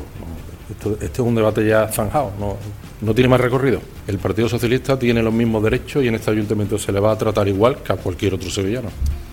Mañana jueves, antes del pleno ordinario, se va a celebrar Junta de Gobierno Local, donde se va a aprobar el reparto de los cinco módulos de la caseta que ha perdido el PSOE contarles también que la Organización Mundial del Consumo, la OMC, ha vuelto a dar la razón a Europa en su disputa con Estados Unidos sobre la aceituna negra española, de la que recordamos Sevilla es la principal productora. El informe definitivo de este organismo da la razón otra vez a productores y a la Comisión Europea. Asegura que las medidas proteccionistas, esos aranceles que impone Estados Unidos, están en contra de las normas internacionales. Y también señala ese dictamen que Estados Unidos no aplicó correctamente una decisión anterior del organismo que le obligaba a reducir esos aranceles a este producto. El conflicto se remonta a 2018, afectando desde entonces de manera muy dura las exportaciones del sector. Desde hace mesa cifran las pérdidas desde entonces en unos 270 millones de euros, con un 70% menos de producto exportado. Tras conocer este último dictamen, la, la Unión Europea ya puede imponer aranceles a cualquier producto de Estados Unidos en represalia por lo que viene padeciendo este sector, como decimos, desde el año 2018. El presidente de ASEMESA, Antonio de Mora, espera que desde ahora Europa imponga cambios que pasaría por sanciones que obligarían a la retirada definitiva de los aranceles que no se podía hacer nada hasta que no se terminara el procedimiento. Bueno, pues el procedimiento ante la Unión, ante, la OMC ya ha terminado, ya ha terminado. Ahora ya la Unión Europea puede aplicar medidas. Eso es lo que tiene que hacer, aplicar medidas de represalia. Ahora hay que elegir eh, productos americanos, ya no exportan aceitunas a, Europa, cualquier producto americano que les duela, les lleve eh, como medida eh, disuasoria a que, o de fuerza a que eliminen los aranceles injustos que nos han venido aplicando desde el año 2018. Bueno, a ver si es verdad que pronto se solventa esto, porque está provocando desde hace mucho tiempo unas pérdidas absolutamente injustas. Eh, gracias, chicos. Adiós. Adiós. Más de uno, Sevilla. Onda Cero.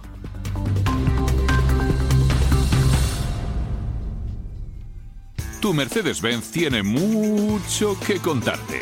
Conéctalo a tu smartphone contratando cualquier servicio digital para no perder detalle y llévate un exclusivo regalo Mercedes-Benz. O dos. Consulta el catálogo de regalos y todos los servicios digitales disponibles para tu Mercedes en la sección de postventa de la web de Grupo Concesur. Tus talleres autorizados Mercedes-Benz en Sevilla.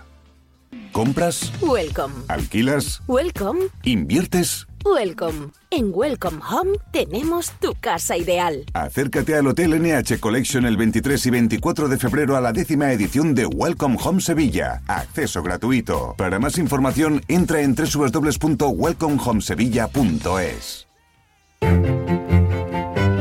¿Quieres ser parte de la Universidad CEU Fernando III y matricularte en la titulación que mejor se adapte a tu futuro laboral? El proceso de admisión de la CEU UF3 está abierto y ya puedes informarte de cómo solicitar tu plaza, así como de las becas y ayudas al estudio que se ofrecen. Se trata de la cuarta universidad de la mayor institución educativa privada de España, el Grupo CEU, y su amplia eh, eh, y actual oferta universitaria en Andalucía cuenta con titulaciones de las ramas empresariales y técnicas, jurídicas, educación y en una segunda fase, salud y vida José Alberto Parejo es rector de la universidad. Como todo el CEU nace con vocación de excelencia y lo que va a aportar es eh, una actuación excelente en todos los ámbitos de eh, actuación de una universidad. Es decir, en la docencia, con una atención prioritaria a sus alumnos, a su formación eh, tanto profesional como humanística, a su empleabilidad, a su internacionalización en segundo lugar, en el campo de la creación del conocimiento, es decir, la eh, investigación, la innovación y el desarrollo. En tercer lugar, eh, una universidad debe ser eh, transmisora de un sistema de cultura y de valores repito, en nuestro caso, los valores del humanismo cristiano. Y en cuarto lugar, una universidad siempre es motor del desarrollo económico, social y cultural de una comunidad, por tanto, de Sevilla eh, y de Andalucía y en general de toda España. El objetivo de la UF3 es que la persona encuentre la carrera que mejor se adapte a su vocación y a sus aspiraciones y que le permita desarrollar todo su potencial. Ven al CEU, más información en uf3ceu.es.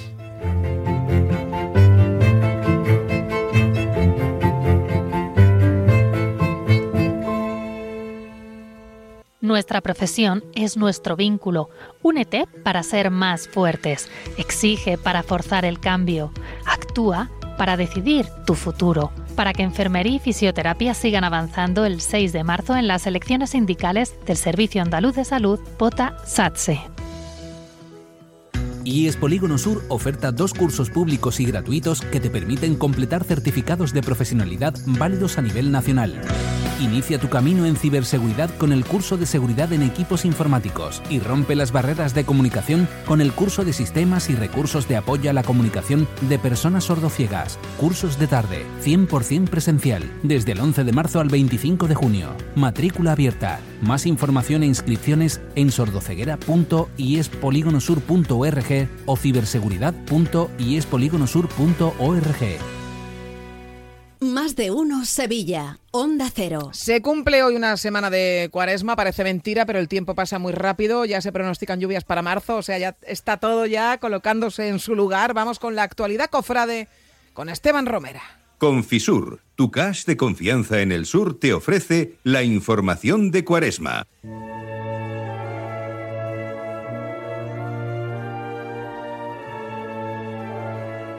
Buenas tardes, hoy miércoles, segundo miércoles de Cuaresma y hablamos de cofradía aquí en tu casa, en Onda Cero. Y es que estamos escuchando la madrugada del Moreno. Y esta marcha, este año, y lo damos como primicia aquí en Onda Cero, se va a escuchar en una sinfónica en la Semana Santa de Sevilla. Para ello, ¿dónde será? Será el sábado santo con la Hermandad de los Servitas. Y es que estamos con su hermano mayor, Pepe Ibáñez. Buenas tardes. Buenas tardes, Esteban. Eh, ¿Qué conmemora la Hermandad Los Servitas y por qué se hace eh, este, este acto público? ¿no? Porque será un sábado santo especial para la Hermandad. Pues sí, tienes razón. Es un, es un acto muy especial porque en 2024 la Orden de Siervos de María celebra el 600 aniversario de la bula apostólica Sedis Providencia, por la cual se dieron reglas propias a las venerables órdenes terceras servitas por el Papa Martín V. Pues bien, para conmemorar esta efeméride y la firma de una carta de fraternidad entre nuestras corporaciones, el Consejo de la Orden Seglar de Siervos de María de Carmona nos acompañará Dios mediante en nuestra estación de penitencia el sábado santo. Y por tanto también tenemos previsto que a la entrada del paso de Nuestra Señora de los Dolores, en su discurrir por la Plaza de Santa Isabel, pues como bien has dicho, la interpretación de la, de la Marcha a la Madrugada de Abel Moreno, pero ejecutada en sintonía por la banda de la Soledad de Cantillana y la Orquesta Sinfónica Italia. La Orquesta Sinfónica Italia nace en el seno de la propia Asociación Musical de Nuestra Señora de la Soledad de Cantillana y está compuesta pues por más de 30 músicos con instrumentos de, de cuerda, tales como violas, violines y violonchelo. Y pensamos que, bueno, eh, nuestra entrada, que ya de por sí es romántica y sublime, pues será realzada con, con esta maravillosa contribución de la banda de la Soledad de, de Cantillana y de la orquesta. Seguro que será así, Pepe. ¿Con alguna novedad más, algún estreno, alguna restauración el para el próximo sábado santo, Pepe? Pues sí, mira, Esteban, estamos culminando la restauración de la pareja de ángeles pasionistas que nos acompañan en la peana de Nuestra Señora de los Dolores y a su bendito Hijo, por el deficiente estado de, de conservación que presentaban. Lo está llevando a cabo don Jesús Manuel Lozano Muñoz, con ello lo que pretendemos es devolver a esta obra todo su esplendor perdido, ya que presentaba además de deterioro numerosos repintes que alteraban la correcta apreciación de la obra. Estoy seguro que para tanto los hermanos servitas como para el pueblo general de Sevilla va a ser una grata, un grato descubrimiento. Seguro. Ángeles Pontones que iban en la peana, sí. Por supuesto que sí. Bueno, muchísimas gracias, Pepe, por haber estado hoy con nosotros aquí en Onda Cero, en tu casa. A vosotros, Esteban, siempre. Bueno, y como agenda no un apunte nada más. Hoy exaltación de la saeta organizada por Consejo de Hermandad y Cofradía en el Teatro de Capitanía a partir de las ocho y media. Nos, nos quedamos con la madrugada.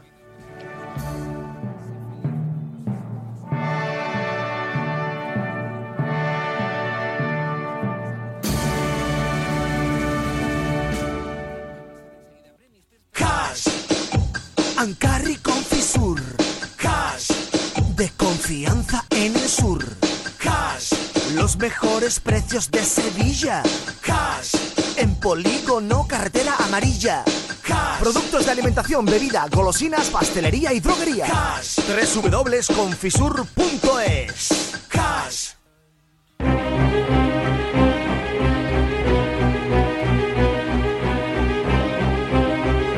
Más de uno Sevilla, Onda Cero.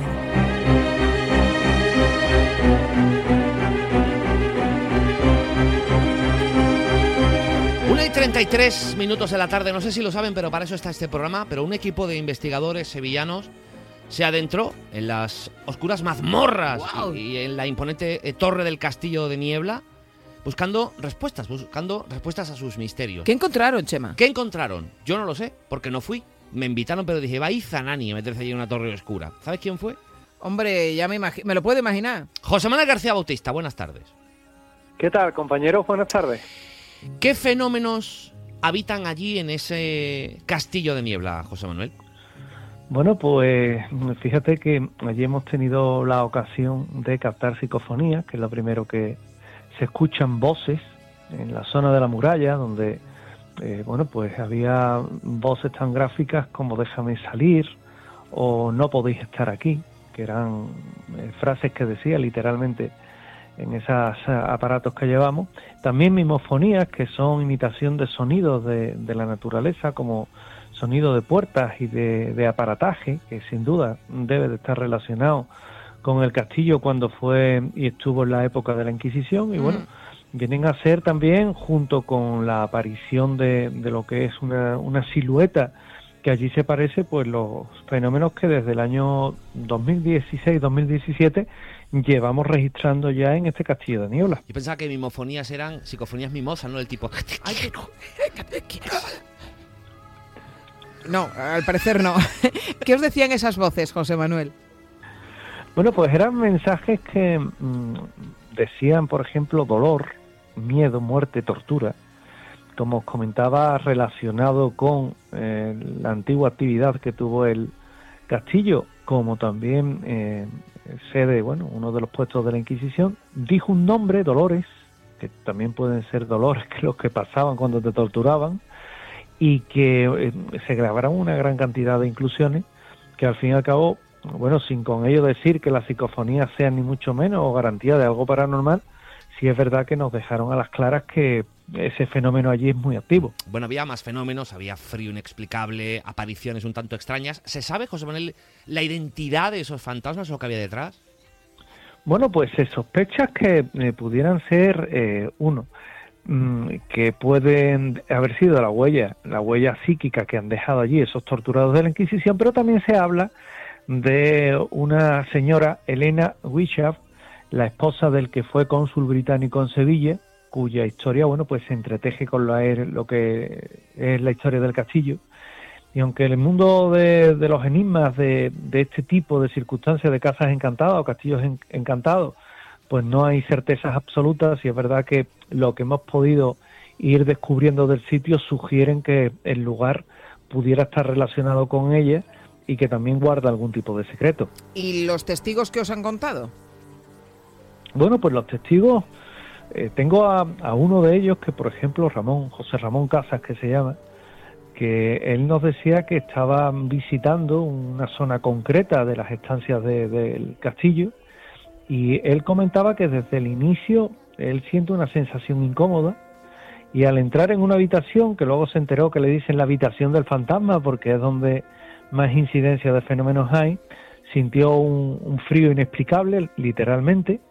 El guía que llevaba les advirtió de una zona en la que hay una presencia de una mujer vestida de blanco, que evidentemente es un fantasma, y de escuchar ruidos extraños, sonidos de objetos mm, pesados que se movían en la habitación contigua, pero él decía que lo más fuerte fue cuando se encontraron con una mm, figura femenina vestida de época en esa habitación contigua y que el grupo, bueno, pues mm, pensó en un primer momento que podía ser alguien, una actriz, eh, estando allí de figurante, pero luego vieron que, bueno, que la explicación era imposible y ahí es cuando sí les entra un, fuerte ataque de pánico.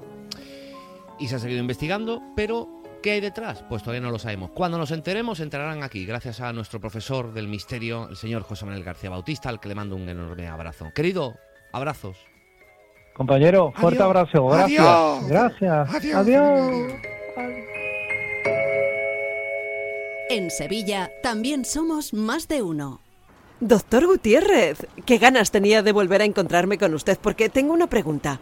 ¿Conoce usted algún complemento para nuestros huesos? Sí, sí, Artrogel Forte de Marnis. Artrogel Forte, me suena. ¿Es fácil de tomar? Muy fácil, son viales para beber. Voy a pedirlo al herbolario o a la farmacia antes de olvidarme. Artrohelp Forte de Marnis. Artrohelp Forte de Marnis, Artrohelp Forte de Marnis, Artrohelp Forte de Marnis, Artrohelp Forte de Marnis, Artrohelp Forte de Marnis. Pero mujer, métete en marnis.com y así no se te olvida. El Hijo del Hombre, un espectáculo cofrade único, una experiencia íntima con Jesús de Nazaret la pasión como nunca te la han contado. Compra tus entradas en elhijodelhombre.es. Y ahora, de la mano de Nimo Grupo y sus concesionarios Toyota Nimo Gordillo y Lexus Sevilla, vamos con la información deportiva. Información deportiva con Carlos Hidalgo, José Manuel Jiménez, compañeros de Onda Deportiva en Onda Cero. ¿Qué tal, compañero? Hola, ¿qué tal? Muy buenas. ¿Qué tal? Bueno, pues el Betis, ¿a, qué hora salió el Betis? ¿Habrá llegado ya Jiménez? Está en ello. Está en ello. Está a punto de llegar a Zagreb. Ahora contamos a qué jugadores se ha llevado Pellegrini. Escuchamos a Ángel Aro, que ha hablado de la renovación de Guido y fíjense que ha dicho que la oferta ha caducado. Eh, que no era eterna. Como no contesta, como no coge el teléfono, podríamos decir, Guido, pues eh, la cosa se está enquistando un poquito. Pero antes, vamos a hablar de este Sevilla renacido, cuatro partidos sin perder, a siete puntos ya del descenso. Y el domingo partidazo en el Bernabéu ante el Real Madrid. Tenemos protagonista al otro lado del teléfono y es el defensa del Sevilla, Juan Lu Sánchez. Juan Lu, buenas tardes. Buenas tardes. Bueno, eh, ¿se entrena de otra manera tras cuatro partidos sin perder? ¿Vais a la ciudad deportiva con otro aire? Bueno, al final todos sabíamos que era una situación complicada, que teníamos que sacar adelante y ahora con, con estos puntos trabaja sobre todo más alegre, con, con ese optimismo de que los resultados están llegando y bueno, y con las ganas de, seguir sumando. Eh, Juanlu, muchos decían, ya veremos los puntos que va a sumar el Sevilla en este mes con ese calendario y sin embargo es cuando están llegando los, los resultados. ¿Vosotros eh, internamente creíais que podían llegar eh, los resultados? Bueno, nosotros teníamos claro que tarde o temprano lo íbamos a sacar adelante y, bueno, pues yo creo que, se están haciendo bien las cosas en, en este mes y por eso yo creo que están llegando los resultados como diría don Manuel, nadie daba un duro por vosotros y fíjate, ocho puntos de 12, cuatro partidos sin perder, parece otro Sevilla. ¿Qué ha cambiado? Bueno, yo creo que tenemos los, conceptos claros. defensivamente hemos mejorado mucho. El dejar la portería cero yo creo que, es muy importante porque al final ya con, un gol, con dos goles, como pasó el día del Atlético Madrid, pues ya sumas de tres. Entonces yo creo que ese ha sido lo que más hemos mejorado, ha sido defensivamente. Lo que está claro es que también se abandona esa ansiedad, ¿no? De verse tan al límite, eh, tan cerca de las posiciones de descenso. Ahora se mira con más distancia, siete puntos, y se puede afrontar además incluso con, con ilusión, ¿no? Un partido como el del Bernabéu. Claro, no es la misma situación de antes, que a lo mejor salías al, a los partidos con, con esa presión. Yo creo que ahora el equipo se le ve más suelto en el campo y yo creo que llegamos en la situación perfecta para afrontar el partido del domingo. Eh, con esta racha de buenos resultados y con la solidez defensiva, como tú decías, que habéis recuperado, ¿ya no parece tan imposible puntuar en el Bernabéu? Bueno, nosotros lo afrontamos con, ilusión, como, como has dicho antes. Yo creo que, es un partido siempre muy bonito el jugar en el Bernabéu y tenemos claras las ideas, el partido que, que hay que hacer allí vamos a ir allí a ganar. Bueno, Juanlu, ¿cómo está siendo este año en el que te has consolidado eh, de forma absoluta en el primer equipo? Has jugado muchos partidos eh, como titular, aunque últimamente, eh, bueno, ya sabemos que Navas es un futbolista fundamental y una vez que ha vuelto al, al 100%, Quique Sánchez Flores está contando con él como titular, pero tú prácticamente juegas todos los partidos.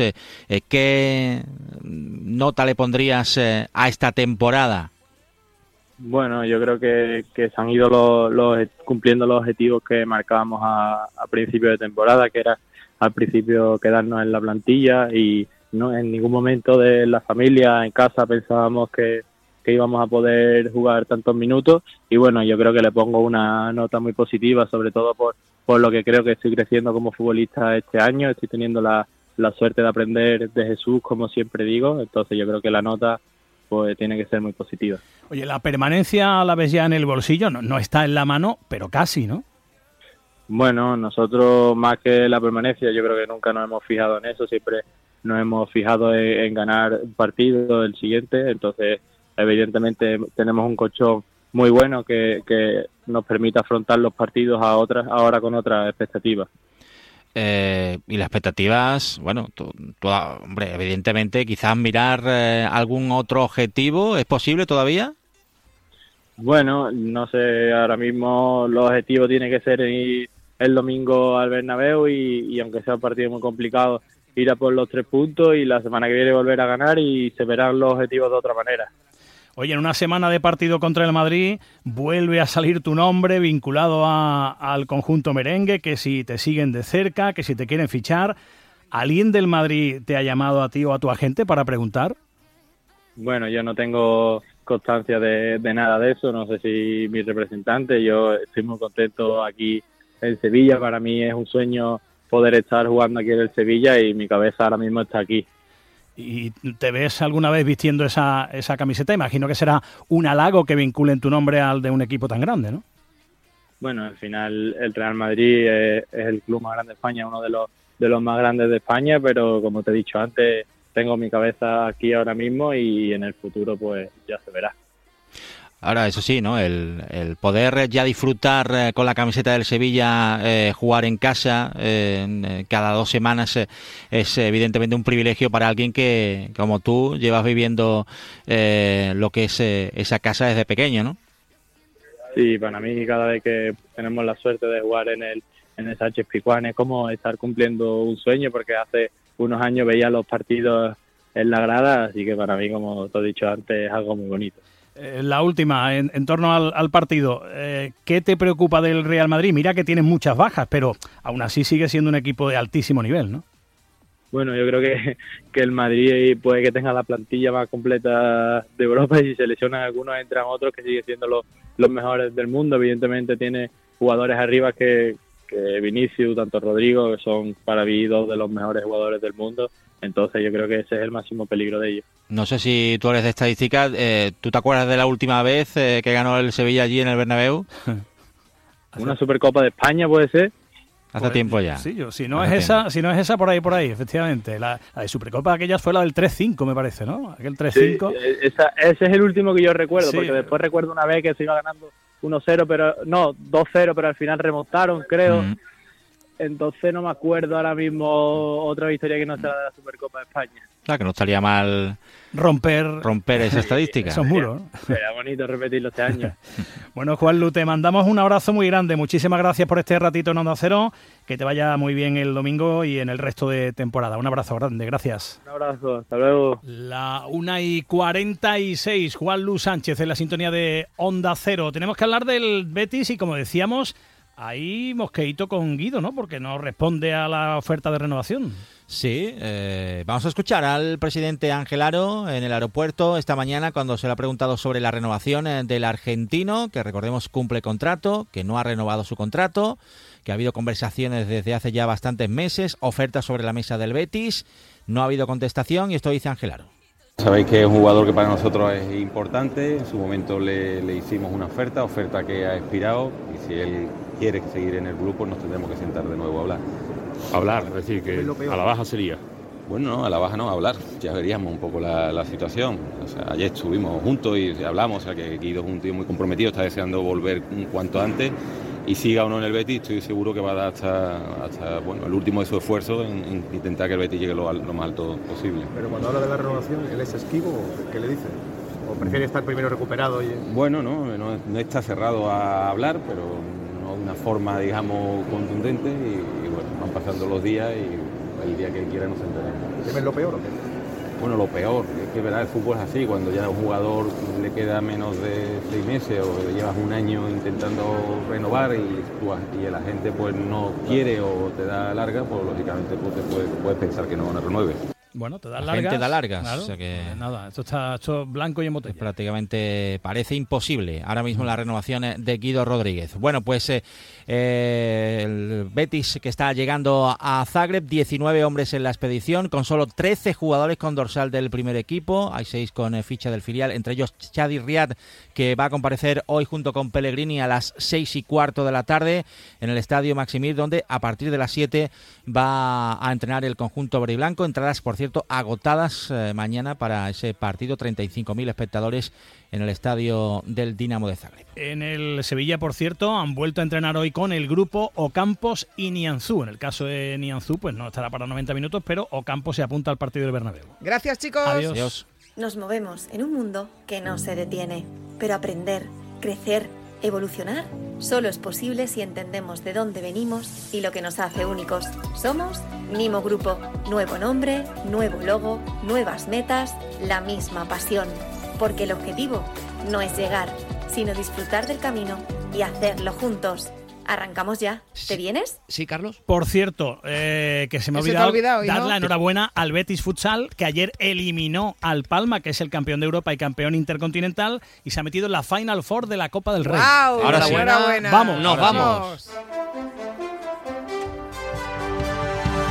Nos vamos, pero regresamos mañana a partir Claro de que las sí. 12 y 20. Eso sí, no se despeguen de la radio porque enseguida llegan las noticias de Andalucía y salgan a la calle que hace un día estupendo. De verdad, ¿eh? Para Sí, disfrutar. A partir de mañana ya llega más frío, Por eso ¿eh? digo, más salgan, fresco. salgan hoy, Aprovechen. aprovechen. sí señor. Sean felices. Adiós. Hasta mañana, adiós. Más de uno Sevilla. Chema García y Susana Valdés.